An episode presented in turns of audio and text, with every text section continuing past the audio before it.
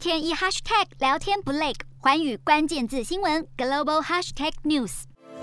美国国务院发布最新的全球人权报告，这是每年国务院会向国会提交的文件，内容针对一百九十八个国家的人权状况进行评判。总体报告内容认为，二零二一年世界许多地区的民主、法治、人权出现严重的衰退现象，而目前这样的倒退情形仍在持续。报告里大篇幅抨击中国人权，也提及俄罗斯侵略乌克兰的行径。今天的国际新闻评论要来谈谈美国提出人权报告后的作为，以及中俄两国的反应。当然，美国国务院二零二一年的全球人权报告，这是向国会提交的每年例行性工作。报告中针对全球人权情形进行评估，这势必会成为国会针对相关法案审理的判断依据，同时也会是美国政府对外事务的决策基准。换句话说，在巧妙的时空环境下，正值国际地缘政治混沌不清之际，这份报告在这个时间点出炉，将具有一定程度的国际震惊意涵，尤其是对全球秩序可能的走向带来影响。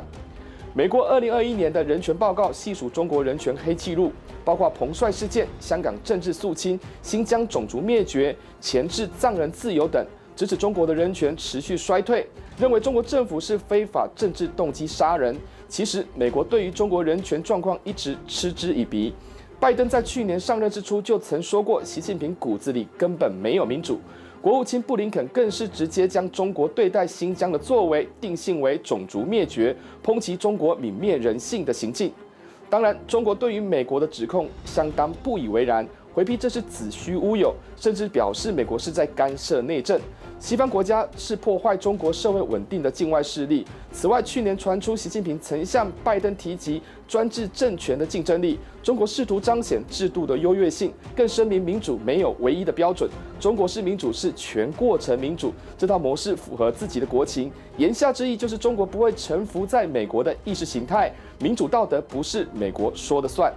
此外，美国的人权报告中也提及俄乌战争的影响，认为俄罗斯入侵乌克兰加剧了人权衰退的现象。无独有偶，近期拜登首度称普丁正在进行种族灭绝，无论是俄军对乌克兰平民的无差别攻击，或是普丁下令对乌东地区的军事屠杀，拜登判定普丁是要抹灭乌克兰人民的自我身份认同。国际社会也放大检视乌克兰无辜平民遭俄罗斯杀害的罪行。战争救责的范围扩及至人权议题，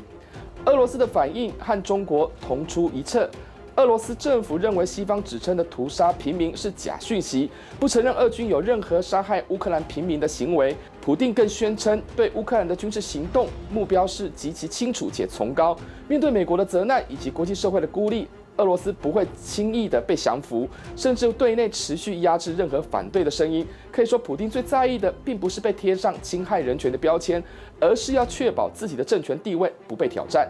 事实上，中俄两国根本是难兄难弟。面对欧美国家的挞伐，无论是对外的冒进行为，或是对内的独裁压迫，习近平跟普丁仍是会我行我素。但这并不意味他们完全无视国际社会的反应，尤其是不断扩大的制裁动作。就算嘴巴说不畏惧任何制裁，也回应会采取应应对策，但实际上却也忧心经济封锁将会削弱国力，经济受损将对国内政治带来动荡，进而危及个人的政治权位。